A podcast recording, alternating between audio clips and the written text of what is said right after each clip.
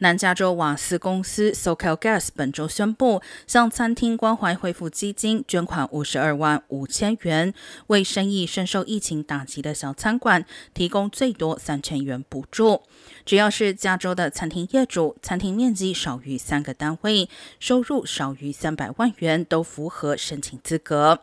申请将于四月十五号开放至三十号，补助金将会优先发放给女性和有色族裔店主所拥有的餐厅。申请网址为 restaurantscare.org/resilience。去年该基金向全州独立餐厅业者共发放三百一十八笔补助款，其中百分之六十五的业主为女性，百分之八十三为有色族裔业主。